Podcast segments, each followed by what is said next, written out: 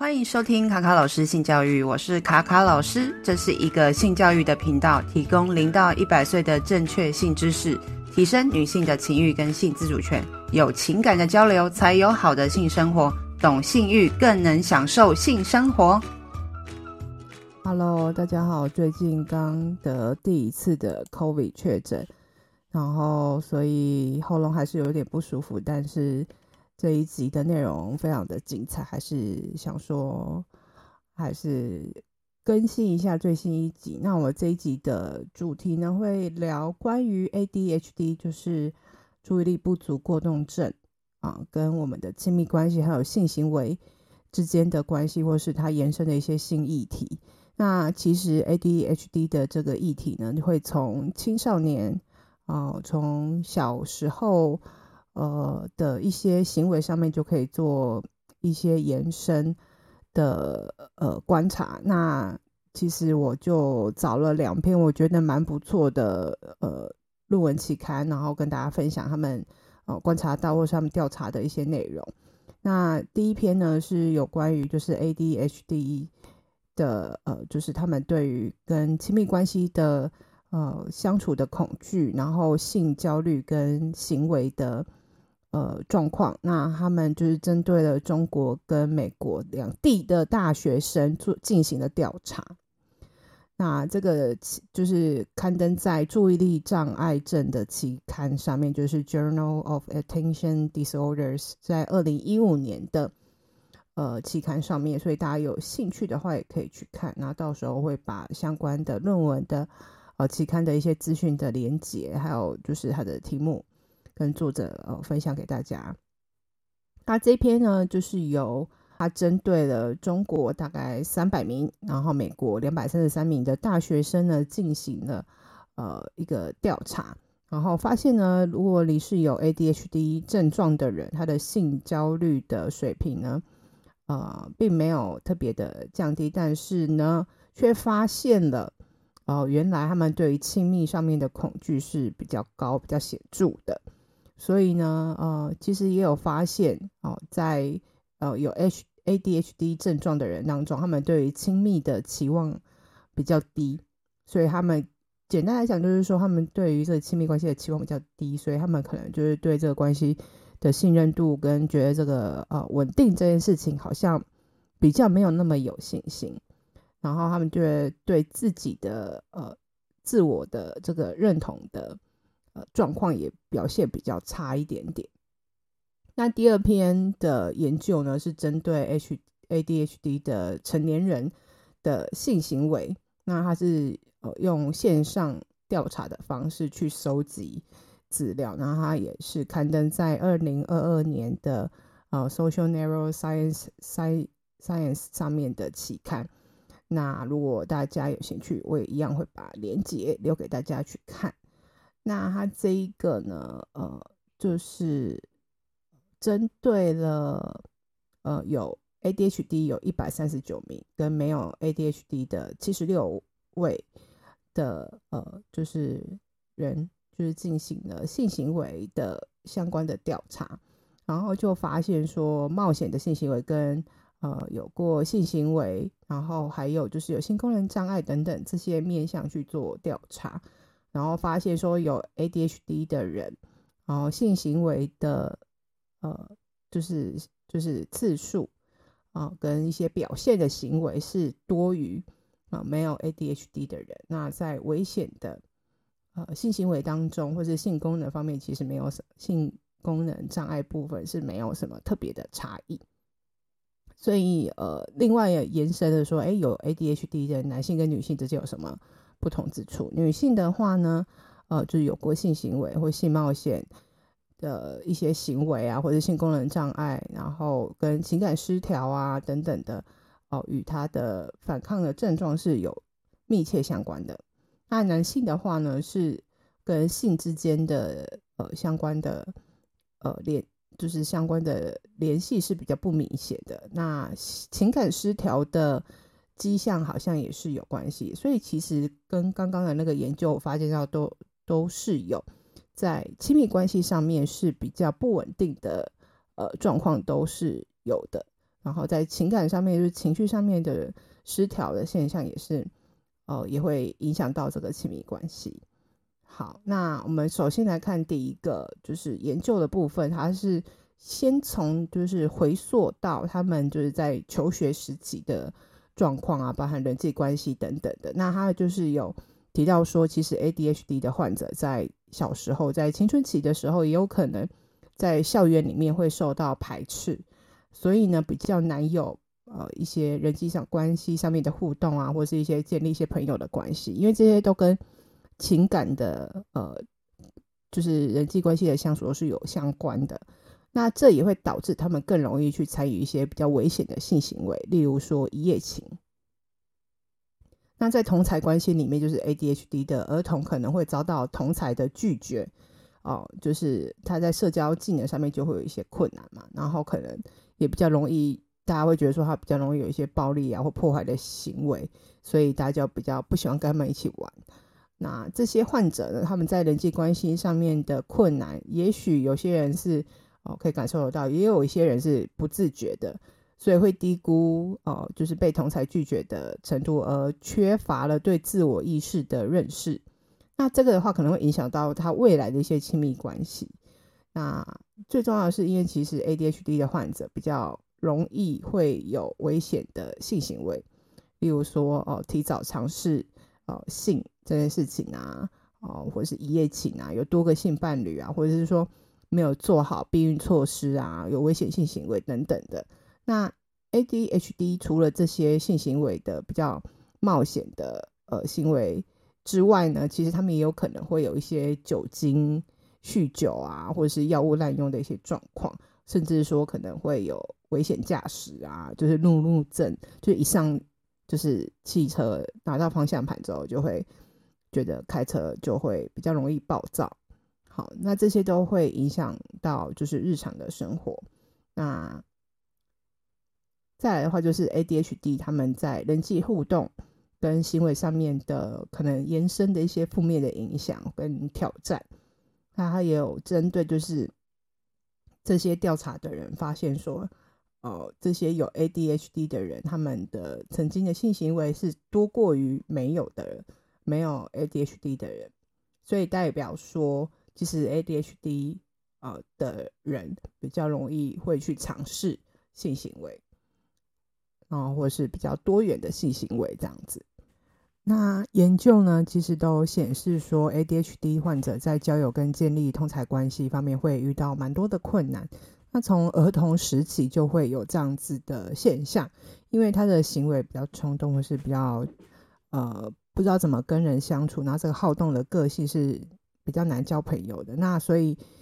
呃也会影响他们的社交发展，会持续到成年，甚至是大学阶段。那注意力不足症。呃，症状的学生在报在大学里面，就是对于呃，就是同才之间的适应啊，社会的适应就会比较差一点。那也会在人际关系跟同才关系的挑战就会比较多。那也会影响到他在社会上，或是说在跟人际关系的亲密关系，也会产生一些限制。就是说，他们可能比较不太会去解决冲突啊，不太知道怎么去呃帮助其他人，或者说他的敏感性比较差，也没办法在亲密关系里面，或是跟朋友之间呃的人际互动里面，也给予比较深层的呃互动，例如说像是给予承诺这样子的一个状况。那在二零零三年的一个马修的。等人的学者，他们有提出说，哎，同才这个拒绝的负面影响可能会，呃，就是会延伸到呃个人的一些更呃负面的行为，例如说，他可能就会有物质滥用，就是就可能会嗑药啊，啊，或一些冒险的行为等等，就会可能会跟一些呃比较行为偏差的人混在一起呀，等等的。那这些人他们在对于危险的辨识度上面，其实是呃会也许会比较差一点点。那有 H ADHD 的儿童啊，他们对于就是危险这件事情的后果的考量或是想象，其实没有像一般的学生那么多。那其实它会影响到呃更多的就是青少，如果到了青春期之后，他的行为会越来越严重。那再来就是呃，其实 ADHD 大家呃前面我们也有提到说，它可能跟一些危险性行为有关，那也会容易导致他不会有避孕的措施，所以就会很容易呃会呃有怀孕的呃可能性，然后就会导致他的生活上面会遇到一些呃挑战跟困难。那再来就是说，因为他们在这个成长的过程当中，社交关系并不是的很好。然后也会影响他个人的自我意识的发展。那他在呃亲密关系里面也会影响到这样子的呃，就是连接，就是他可能没办法跟他有更亲密的呃亲密的情感的连接。那其实呃他在这个过程当中，如果有了一些失败的经验之后，其实这些失败的经验会让他恐惧。呃，亲密关系会让他因为这个周而复始的状况，因为他没办法去解决这些问题，然后因为他们也不想要受到伤害，所以就会导致说一个重复性的呃亲密关系当中，就是没办法建立好更好的呃连接。那其实呃，在呃 ADHD 的人，其实他们也很渴望就是建立。呃，身体的亲密啊，或是心理层面的亲密，但是呢，就是这些状况都会影响到，让他们没办法，呃，就是建立比较正向的亲密关系，那也会比较容易去参与一些不安全的性行为。那在性行为方面啊，其实呃，在呃男性跟女性之间，是男性的 ADHD 的。呃，就是症状的患者呢，他其实，呃，在呃女生比较起来的话，其实他们可能是更严重、更负面的。他们可能呃会对于呃性行为啊，或者冲动的这件事情，就是或是危险性的这件事情的尝试，可能会比女性来的更多。那再就是呃，也会比较容易沉溺于就是呃现就是。呃，成人影片啊，或是就是 A 片这样子，然后呃，可能就会比较容易在网络上去从事一些非法或是比较过度的呃性相关的活动，呃，可能是呃线上的视讯的性行为啊，或是说呃可能会呃约炮啊等等的，或是会跟呃一些有些会线上。视讯的一些女优等等之类的，他就会花一些呃时间在这上面，然后可能会沉溺于就是呃这个线上的呃色情网站这样子。那女性的话比较不太会有这样子的现象，但是男生的话就会比较明显。那再的话就是说呃有 ADHD 的呃就是的受试者呢，他们。呃，对于性欲望的部分的呃比较，跟一般的人来看的话，其实是比较高的。那还比较容易自慰，那他们的性满足感反而却比较低。那性功能障碍也会比较多。那其实，在一些研究里面，其实呃还虽然说已经有类似像这样子的调查，但是我觉得还是可以呃。但是我还是觉得不一定所有的 H ADHD 的人都会比较容易有这样子的现象。那 ADHD 他们其实在人际关系上面的互动，其实是会影响他们蛮多在亲密关系上的发展。那他们可能对于浪漫关系的稳定度比较差嘛，那对伴侣的呃就是关系里面的满意度也会比较低。那在 ADHD 症状比较呃明显的成年人当中，他的当然，他的这个亲密关系的的品质就会比较差一点，应对策略也比较差。所以，呃，在呃 ADHD 的患者人比较容易，就是在亲密关系里面就是分手或是离婚，他们也会比较显著一些。那也会因为他们就是有一些口头暴力啊，或是肢体的暴力也会比较明显一点点。那其实我觉得。也不一定，他们都一定是呃加害者，就是也有可能是受害者啦。那再就是在 ADHD 对于性发展的一些呃影响，其实目前还不到很多。但是之前有一个呃报，就是一个研究，就是有提到说，呃，十到十四岁呃，对于有 H ADHD 跟没有 ADHD 的呃，就是儿童，就青春期的，其实他们在性发育的部分的其实是没有太大的差异。对反而在性领域的冒险行为里面的调查比较多一点，就是说，哎，ADHD 的呃症状的人比较容易啊、比较早尝试性行为。那有 ADHD 的成年人里面也会比较容易有性传染病，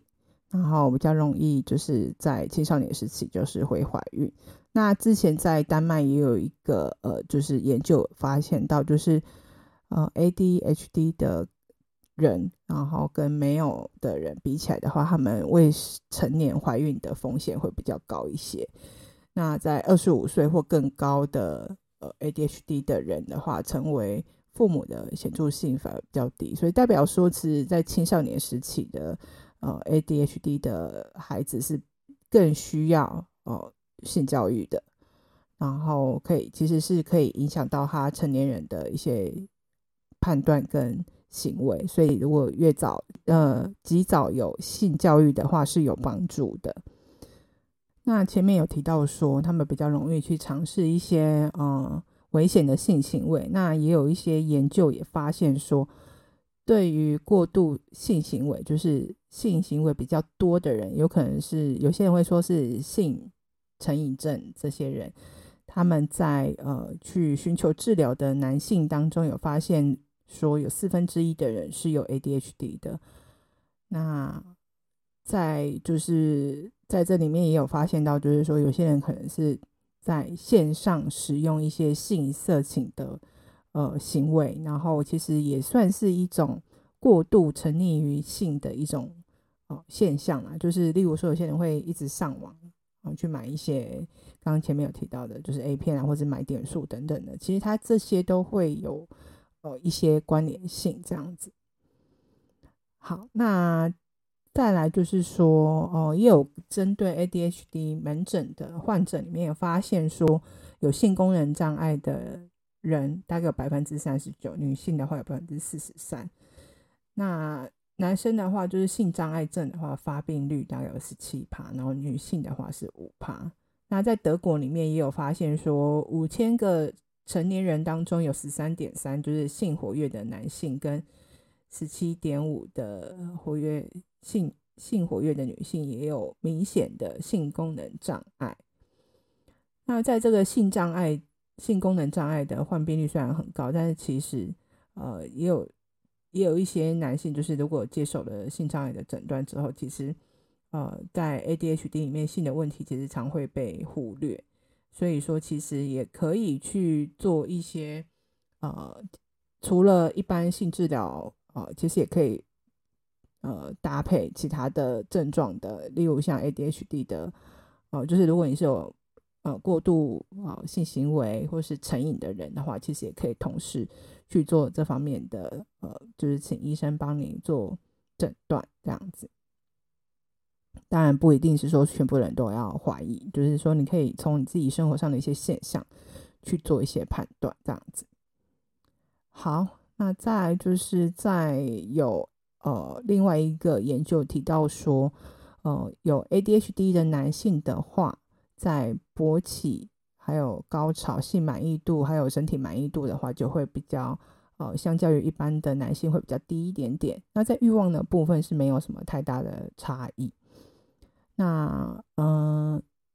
最后呢，其实想跟大家讲说，其实有很多很多的研究都发现说，ADHD 的呃这个状况其实会影响到我们的人际关系，对于亲密有一些恐惧。那有些会影响到性，但是我觉得这些都还不算是最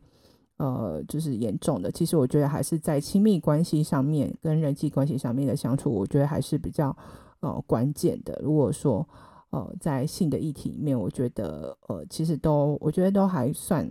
没有到呃很严重，其实都是可以透过性教育去协助这些孩子们。只是说我们愿不愿意去让孩子接受呃完整的性教育，不是只有保护自己，而是说如何照顾自己，然后怎样才是正确的性教育的观念，才是真正要给孩子的东西。那我知道，当很多家长觉得自己的孩子是特殊儿的时候，其实不太会去重视性教育这件事情，那其实是会很可惜的，因为他。其实性教育不是只有讲性的议题，它其实是包含你未来跟很多人的互动的关系，包含怎么照顾自己身体的健康啊、清洁啊，你在人生不同阶段你要怎么照顾自己，都是有相关的，不是只有性行为的议题而已。好，那以上的话就是这一集的内容。那如果说你对于 ADHD 也是蛮有研究的，也想要跟我多探讨这个主题的话，也欢迎分享你的。呃，观点，然后传讯息给我。我们希望之后呢，也有更多呃有趣的主题可以跟大家分享。那我们下次见喽，拜拜。